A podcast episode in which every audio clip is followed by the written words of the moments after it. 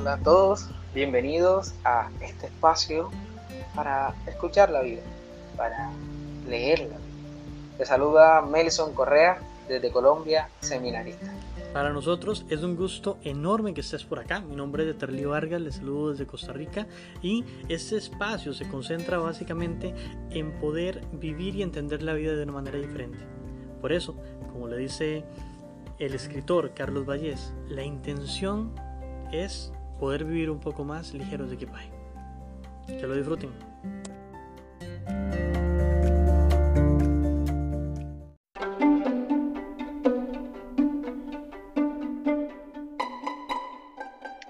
Hola, hola a todos y bienvenidos. Es impresionante nuestro tercer capítulo de este podcast.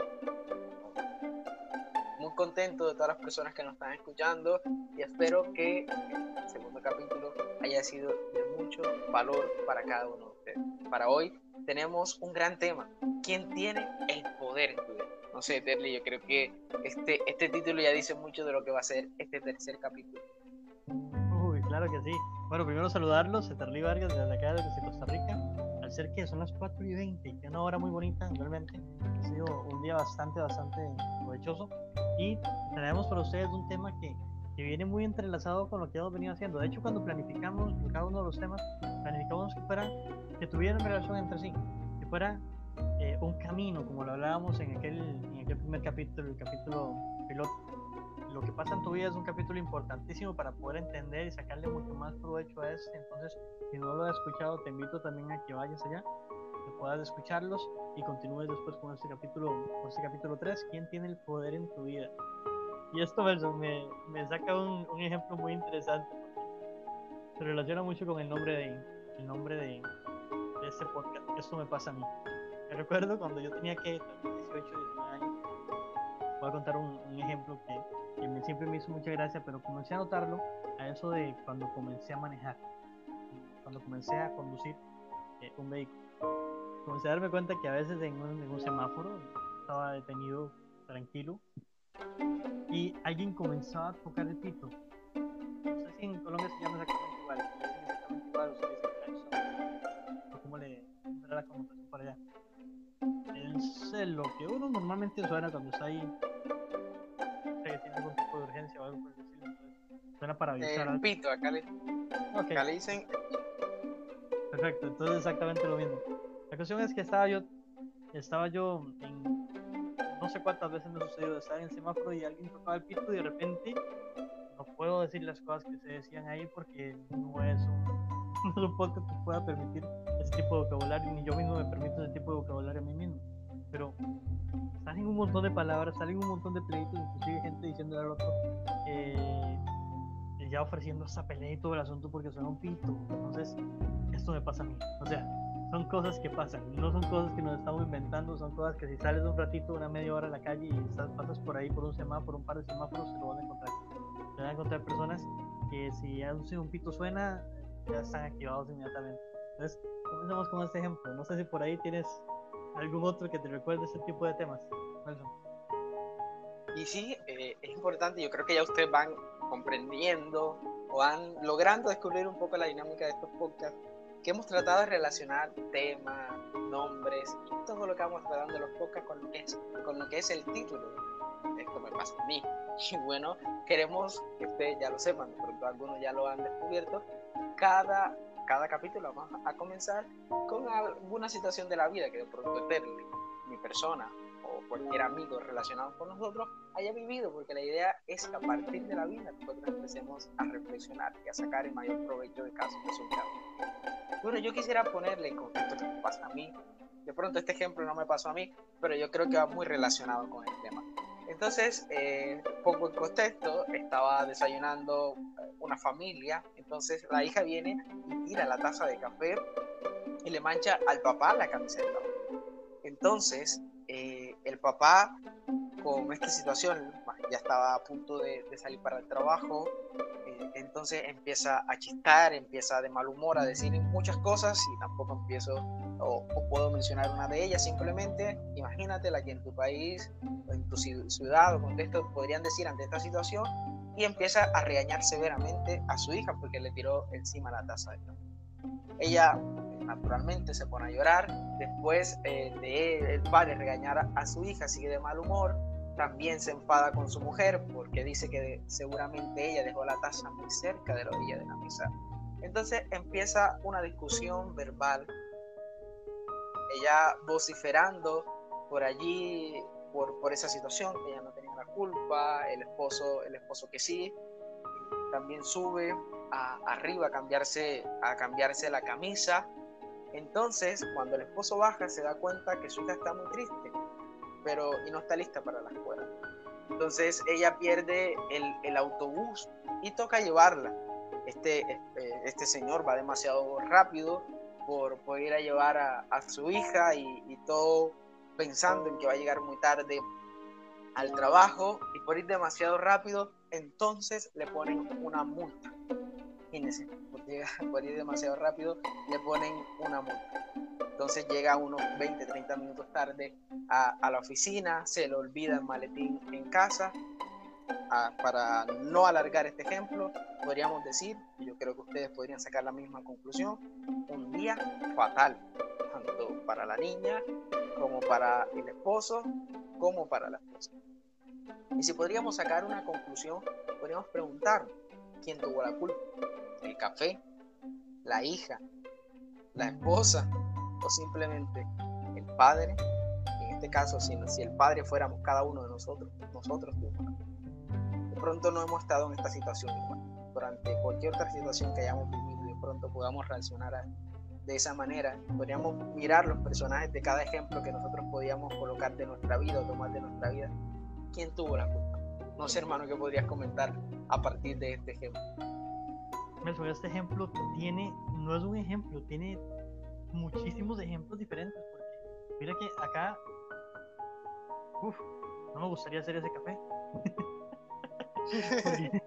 imagínate el poder que dieron a ese café. O sea, uy, vamos a ver, si, si, si me lo permite, yo creo que en este, en este momento sería muy bueno hacer el ejercicio de, trabajar con este ejemplo y con sus diferentes personajes, porque esto, esto definitivamente pasa mucho, pasa mucho y mira que acá tenemos las perspectivas de los diferentes personajes. Si vamos al papá, tenemos que el poder de su, de su reacción lo tuvo una taza de café. Porque así de simple, o sea, algo que sucedió que no pudo controlar fue lo que determinó cómo iba a ser todo, todo su día. Ahora, eh, si nos vamos al punto de la esposa, estamos viendo que el señor se alteró y ese alterarse logró que la esposa también se alterara. Entonces ella depositó el poder, el poder de la vida de ella en una reacción que tuvo él. Y si vemos esas dos cosas, la niña lógicamente con un nivel un poco más bajo de, de conciencia de las cosas que pasan en la vida también, pero hace, exactamente la misma acción. Sucede esta, esta riña entre, entre, entre papá y mamá por la taza de café y quién tuvo la culpa si la tuvo ella, si la tuvo la taza, si la tuvo el café, si la tuvo, no sé, en la mesa que estaba un poquito renca, o sea, están en esa discusión de quién tuvo la culpa de lo sucedido y ella escuchando esta conversación que no puede controlar, se siente mal. Entonces creo que es más, más o menos, no es un ejemplo, sino que es una radiografía de nuestra sociedad en este momento. Una radiografía completa que nos dice por ahí que casi que todas las acciones, todas las reacciones que tenemos, las estamos basando como sociedad en las cosas que no podemos manejar, en las cosas que no podemos controlar. Entonces, si alguien reacciona mal, automáticamente todos alrededor reaccionaron mal. Y eso que no seguiste con el ejemplo, porque más de uno se estará imaginando en este momento, inclusive lo estoy imaginando, él llega a la oficina con esa actitud, habla con dos, tres compañeros, afecta el día de esos dos, tres compañeros, que afectan el día de todos los demás, y fue un pésimo día para toda la gente de la oficina. Sí, en definitiva, una reacción puede cambiarlo todo. Sí, estamos cambiando la realidad de no sé cuántas personas, pero son muchísimas personas las que tendrían esta, tendrían, estarían afectados por una taza de café.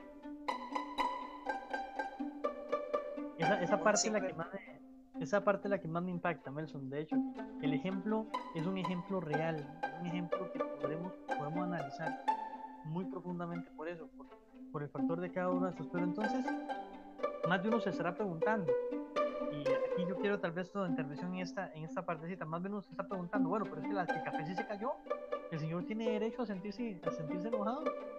Podríamos decir con respecto a este tema y con respecto a esa afirmación, porque más de uno estará diciendo eso. Sí, más de uno podría creer, porque nosotros hemos normalizado que nuestras reacciones y cómo nosotros actuamos a partir de lo que va sucediendo en nuestra vida, hemos normalizado, y aquí de pronto la gente no estará viendo, pero yo estoy haciendo aquí los deditos entre comillas, que hemos normalizado que nosotros debemos reaccionar igual a como, a como está sucediendo. Y aquí me explico, que más de uno dirá, ¿qué está diciendo allí? Sí, es que nosotros, y tú lo decías ya, o de pronto ya estás tocando un poco a lo que yo me estoy refiriendo, ya lo habías tocado, perdón, este, que si una persona reacciona mal por lo que está sucediendo, yo lo, yo lo catalogo como algo malo, entonces mi reacción también debe ser, también debe ser. Y sí, naturalmente yo podría decir, es que él tiene derecho a reaccionar así, porque es que se le derramaron la taza de café, le dañaron la camisa con la que iba para el trabajo, ya está sobre el tiempo, simplemente el hecho de que vaya, se cambie la camisa, le quita tiempo y va a llegar tarde a la oficina. Pero es que, dime, ¿qué cambia? Es que yo reaccione mal. ¿Qué cambia la situación si yo reacciono de mal humor? Simplemente no cambia nada. La situación sigue siendo la misma. La situación sigue siendo que voy a llegar tarde al trabajo. No cambia nada que yo, que yo porque naturalmente, como he dicho, hemos normalizado que debemos reaccionar igual a como está sucediendo, a, como la situación se está planteando, tengo que reaccionar, tengo que enojarme, tengo que ponerme de mal humor. Sí, pero digan, yo le hago la pregunta y te la hago a ti también y a todos los que nos están escuchando. ¿Qué cambia que yo me ponga de mal humor? Bueno, en realidad para, para bien, como lo estabas diciendo muy claramente, no cambia absolutamente nada. Pero para mal, este, este pobre muchacho, este pobre muchacho seguro se imaginó que mejor se hubiera quedado acostado. que mejor no hubiera salido de la casa ese día hubiera sido mejor, teniendo toda la posibilidad de 24 horas que podían ser una, un regalo y que de hecho fueron un regalo maravilloso de la vida, pero que no lo tomó en cuenta de esta manera, simplemente por, vuelvo, vuelvo y recalco, yo sé que lo he dicho varias veces en este, en este episodio, pero por una taza de café. Ahí es importante ya como ir, ir centrándonos en el, en el tema del poder, ¿Qué quiere decir este, este tema? ¿Quién tiene el poder? Cuando hablamos de esto del poder, muchas, muchas eh, civilizaciones o muchas sociedades le han llamado de diferentes maneras. Algunos le hablan de, vamos a ver, creo que había en una, una comunidad asiática le hablaban, hablaban, de esto del poder, pero hablaban como las rejas, las rejas de comportamiento humano, para poder determinar eh, sobre qué cuestiones habría que, habría que actuar. Por otro lado, estaban otras civilizaciones que le daban el poder total a lo que tenía que ver con la naturaleza. Ellos eran más o menos como los que estaban dañando la naturaleza, entonces cualquier acción que tuvieran podía ser peligrosa para, para dañarle y tenían que limitarse excesivamente cualquier tipo de acción que tuvieran. Por otro lado, están las realidades en las cuales el poder se lo otorgamos total y completamente o nuestro poder de acción es a lo que nos referimos exactamente el poder poder que tenemos nosotros para poder hacer lo que queramos en relación con nuestra reacción de las cosas que están sucediendo. Hablábamos la, en el episodio anterior de las cosas que pasan y las cosas que nos pasan. Hicimos la diferenciación. No es lo mismo lo que pasa que lo que nos pasa. Ahora bien, ¿por qué no es lo mismo? Porque va a determinar de nuestras percepciones. Sin embargo, puede parecerse mucho y las decisiones que vamos tomando son parecidas. Y yo llego y digo, bueno, es que eh, Vamos a ver, ¿qué ejemplo les voy, a, voy a poner? Bueno, me comprometo con Nelson a que voy a trabajar todos los días de 7 a de 7 de la mañana a 9 de la mañana eh, estudiando para poder trabajar esos. Y entonces un día no lo hago y Nelson dice, ¿cómo te fue con el trabajo? le digo, Nelson, vieras que, vieras que no lo hice porque usted no me avisó. Eso es muy complejo, porque entonces en esta perspectiva yo estaría depositando una responsabilidad de inversión que no es de él. Y entonces estoy dándole, estoy abandonando el poder que tengo yo sobre mis propias acciones para yo mismo decirme a mí que no soy capaz de actuar por mí mismo. Eso es una base inclusive que podría alimentar una alimentar una autoestima que no sea tan correcta o inclusive para alimentar acciones en nosotros mismos que nos lleven a resultados que no queremos. Sí, yo pienso que a nosotros reflexionar sobre esta situación, podríamos también, para que sea un poco más entendible a las personas que nos están escuchando, estamos cediendo. ¿A quién estamos cediendo? Miremos el título desde esta perspectiva. El título es ¿Quién tiene el poder Ahora planteémoslo de esta forma. No podría reformar. Aquí perdonamos un poco el atrevimiento, porque yo sé que eh, el trabajo, estos podcasts de los dos, perdóname el atrevimiento que voy a tomar yo aquí entonces, reformo un poco cómo, cómo miramos. ¿A quién le estamos cediendo el poder en nuestra vida? Le estamos cediendo el poder a las situaciones que se nos están presentando, a, la, a las personas, a, la, a, las acciones que las personas están haciendo. Recordamos lo que veíamos en capítulo 1, en capítulo 2, no, no lo que las personas me hacen a mí, sino lo que las personas hacen. Entonces le estaríamos cediendo el poder a qué? A esa situación recordamos también la frase del capítulo anterior, a ese 10% que yo no puedo controlar, o simplemente estamos utilizando Que si andamos por la vida sin este nivel de conciencia, de que la reacción depende de mí, de mi nivel de, interpretación, de cómo yo veo la situación y no de lo que no puedo controlar. Porque es que tú no puedes eh, evitar que, que el bus esté lleno. Tú vayas eh, a, tomar un bus y tengas media hora para llegar a, tu destino, tú no puedes evitar que el bus que venga esté, esté lleno. ¿Cómo cambias tú eso? Simplemente no lo puedes cambiar esa situación. Lo que sí puedes cambiar es tu reacción ante esa situación. Así, llegues tarde, pues tú puedes mirar las otras maneras, vas caminando, no te autobús, otra cosa. Tú no puedes controlar la situación que se te presenta, pero sí puedes controlar eh, tu reacción ante eso. Y otro ejemplo que es muy cotidiano, yo pienso que poner ejemplos en este tercer tema que tiene poder en tu vida, yo pienso que va aclarando un poco el panorama de lo que vamos hablando para las personas que están escuchando. De pronto tú llegas a una tienda, una farmacia, un supermercado, cualquier tienda, tú no puedes controlar que la persona que te atienda esté, mal, que esté de mal humor y no te trate muy bien. Pero sí puedes controlar cómo tú reaccionas. Si ese mal humor de la persona que te está atendiendo condiciona que tú también reacciones de mal humor ante su actitud, eso quiere decir que tus reacciones dependen de las situaciones externas. Pero si vas, llegas a la farmacia, al supermercado, y esa persona que te debe atender está de mal humor porque ni la trata bien, esto significa que tú ante la situación no reaccionaste, o tu reacción no dependió de la, de la persona que te estaba atendiendo, tu reacción dependió de tu carácter de, interpretación. Interpretaste que esa persona debía tener un mal día, cualquier situación podía estar haciéndola pasar y que estuviera de ese ánimo, pero eso no significa que también deberías estar así. Entonces tú interpretaste que tú no podías eh, actuar igual a ella y simplemente la trataste. Y ve que, ve que importante eso, porque a veces entender que no quiere decir esto que una emoción sea mejor que otra y que otra emoción definitivamente tendríamos que dejarla en olvido total, sino que al decir que tengo el poder, Melson, también está la posibilidad de decir, por ejemplo, estoy pasando por un momento que, no sé, eh, no me dieron el trabajo que quería, o no me salió esta cuestión en el día como yo quería, y yo puedo tomar la decisión libremente de decir, bueno, me voy a dar permiso de donde conscientemente me estoy sintiendo mal por esto, voy a, voy a decirle a las personas, mira, es que me siento mal por eso, necesito vivir este momento también de tristeza un poco, o comprenderlo, asimilarlo un poco, que eso no sería malo. El problema se da, o la dificultad más grande se da cuando realmente yo no soy consciente de que yo tengo la potestad de decir. Y entonces soy un cúmulo de emociones positivas y negativas y de una cosa y de la otra.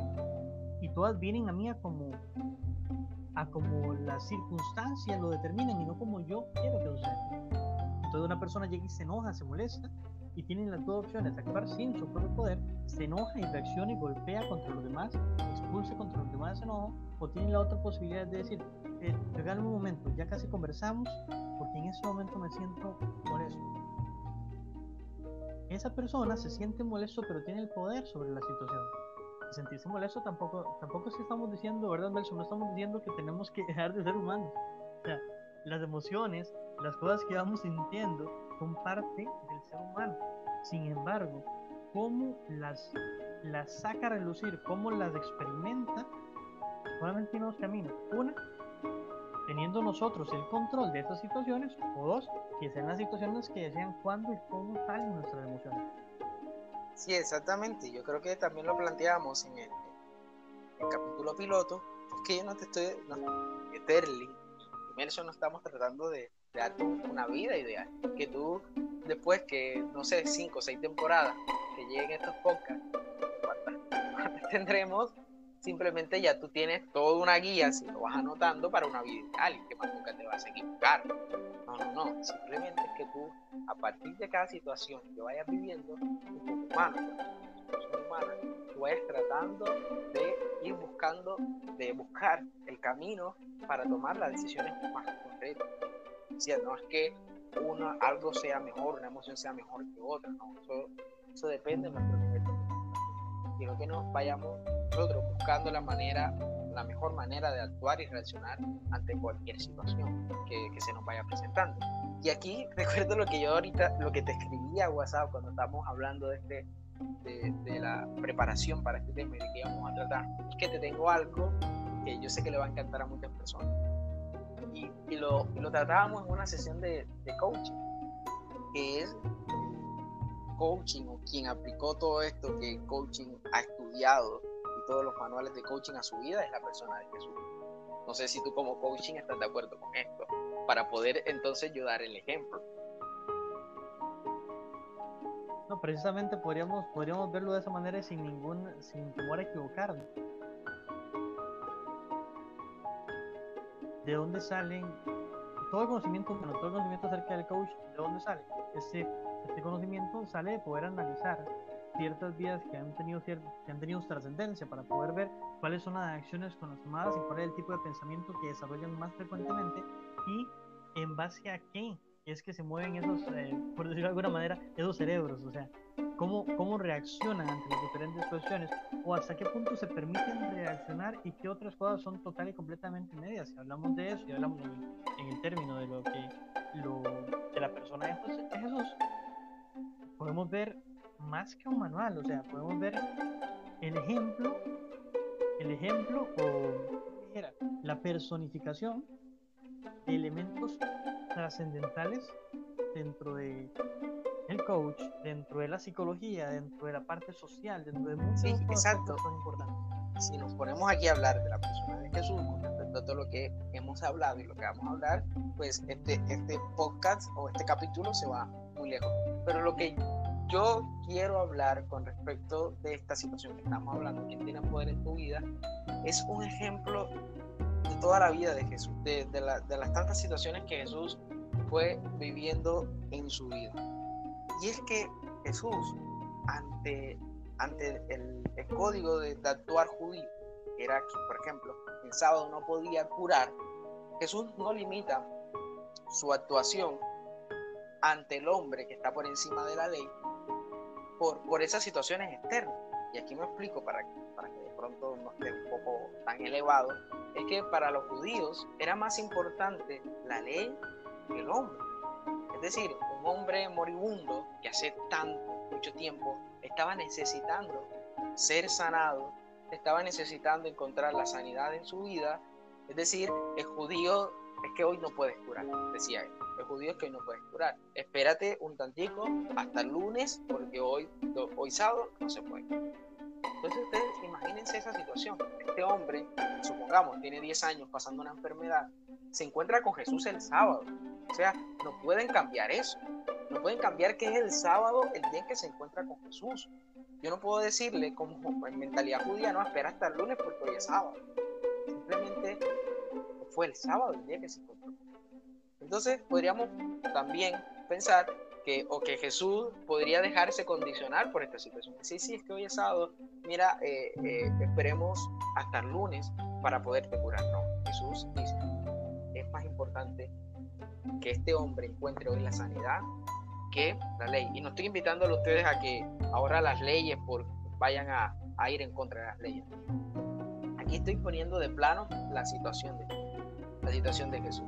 Y es que Jesús no se deja condicionar por esta mentalidad y por, por esta habladuría judía de que es más importante comprender. Él dice es más importante sanar al hombre. Y por eso no se deja condicionar su actuar, su reacción por esta situación. Podría entonces ponerse a explicar a estos hombres qué es lo que va a hacer. Podría entonces ponerse a decirle a estos hombres, no, no, yo no lo voy a hacer, voy a hacerle caso.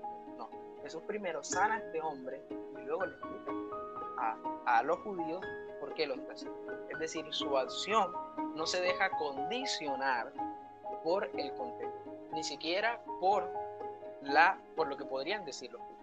Su acción va dirigida porque ya él es consciente de que más. Él es consciente que importante el hombre y porque es consciente, entonces él actúa con aquello que ha descubierto que es más importante. Qué importante esto, Nelson, porque al menos en mi caso personal me, ¿cómo se llama? Me hace pensar en una realidad importante. Las reglas están ahí básicamente, yo lo, yo lo analizo de esta manera general, inclusive en el contexto ético también, las reglas existen porque no entendemos. Y al no entender, la forma en la que nos, nos equivocamos menos es cumpliendo ciertos parámetros de vida. Pero ya como en este ejemplo que está diciendo usted, Jesús va más allá de la norma, o sea, va a la comprensión de la misma. Por ejemplo, yo me imagino una persona que viva eh, eh, estresado o, o, ¿cómo se llama? Preocupado por los mandamientos de que si no puedo no mentir, no mentir, no mentir, no mentir yo no puedo mentir, no puedo mentir, estresado con el mandamiento, cuando realmente lo que evitaría que me que estuviera mintiendo es el amor hacia esa otra persona a la que le está mintiendo. Yo le amo, no le quiero mentir. Entonces la regla la está cumpliendo sin pensar en ella. Está yendo más allá. Pero cuando no podemos comprender de una u otra manera, cuando no podemos llegar al nivel de comprensión, necesitamos la norma. O sea, no hay, no hay, eh, se llama?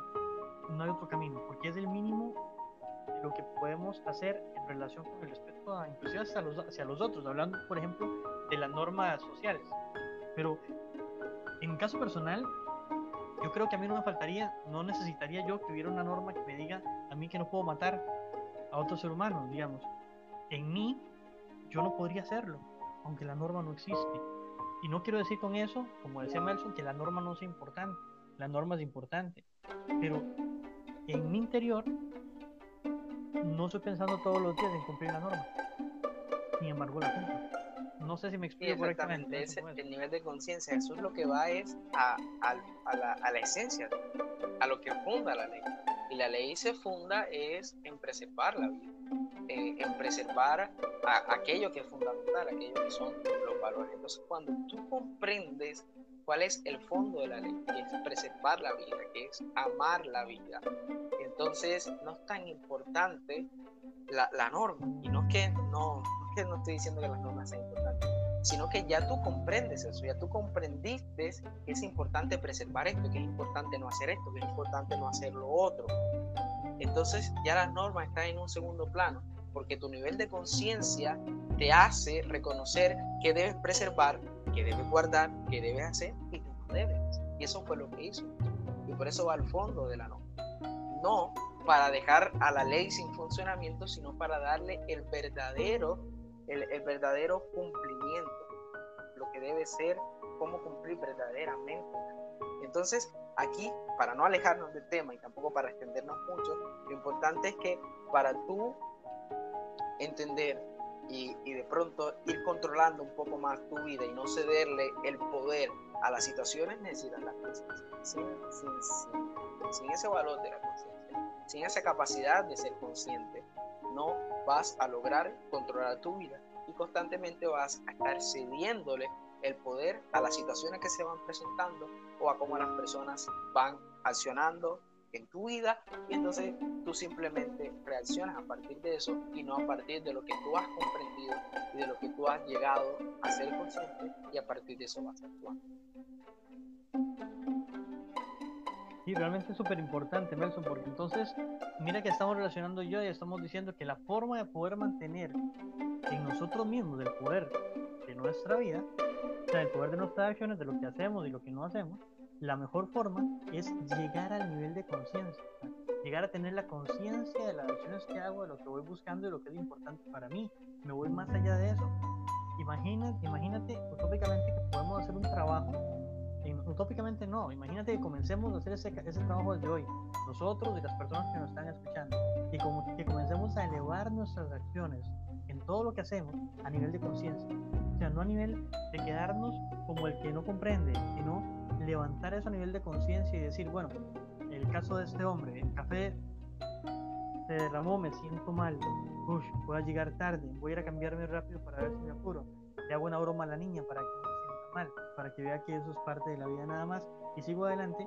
Si él llega a este nivel de conciencia, el daño que puede impactar al ambiente que lo rodeaba, probablemente el ambiente sería diferente. Ahora si yo me pongo a analizar y el hombre se enojó, hizo todo ese brinche y todo lo demás, y la esposa hubiera reaccionado, reaccionado diferente. Él se va para hacer eso y llega a ver a la niña eh, y le hace una broma, la saca un poco de contexto. Quizás el día de ellas dos se hubiera preservado a pesar de que él decidió dañar el suyo. O sea, es necesario para nosotros seguir adelante, comenzar a ser conscientes de las decisiones, de las acciones que tenemos. Y mira qué importante que también salga a relucir, también ser conscientes a nivel de fe. Creo que, me corrige si me equivoco, pero estoy metiéndome más en, el tema que es más eh, de profesionalización tuya que la que el mío. Parece que la epístola de Pedro me dejan ahí de tarea cuál es el versículo exacto, lo olvido en este momento, que dice, estén siempre dispuestos a dar razón de vuestra esperanza. creo que aquí hay que aprender a ser conscientes. Creo que tenemos que aprender a ser un poco más, conscientes en general de la vida y creo que esta ha sido como la palabra clave del día de hoy, ¿verdad? La palabra con la que nos quedamos hoy puede sintetizar, resumir eh, esto que hemos hablado este segundo capítulo que tiene, el, de este tercer capítulo que tiene el poder en tu vida, es el nivel de conciencia. El nivel de conciencia es importante para poder controlar un poco más las, las reacciones que, y las acciones que vamos haciendo en nuestra vida. Y yo creo que eso se va relacionando con nuestro cuarto capítulo. Sí, efectivamente, ese cuarto capítulo va a ser muy bueno. Acción-reacción me atrevo por ahí, Melson, sé que me estoy extendiendo quizás un poco más de un poco más y ya el tiempo ya estamos sobre tiempo, sin embargo, nada más decirles recordarles que nos pueden dejar sus mensajes en la, en la aplicación, ustedes nada más le dan grabar el mensaje, nosotros vamos a estar escuchándolos todos, inclusive si lo venga bien, algunos los tomaremos en cuenta también para algunos de los capítulos. Eh, es un gusto enorme que se vaya creando la comunidad, que vayamos creando este compartir entre todos nosotros. Para nosotros es un gusto muy grande ustedes dentro del programa y después compartir con ustedes fuera del programa también. Realmente es algo muy bonito. Entonces, de mi parte me despido, soy Antonio Vargas de Costa Rica. El día de hoy, a diferencia de a diferencia del capítulo 2, no está lloviendo, está haciendo un calorcito, calorcito bonito. Entonces, aquí me despido y que tengan un gran día, una hermosa mañana, tarde o noche, según la hora. Muchas gracias hermano y muchas gracias a las personas que nos han escuchado en este tercer capítulo. A todos les deseamos buena mañana, buena tarde, buenas noches. Hasta la próxima.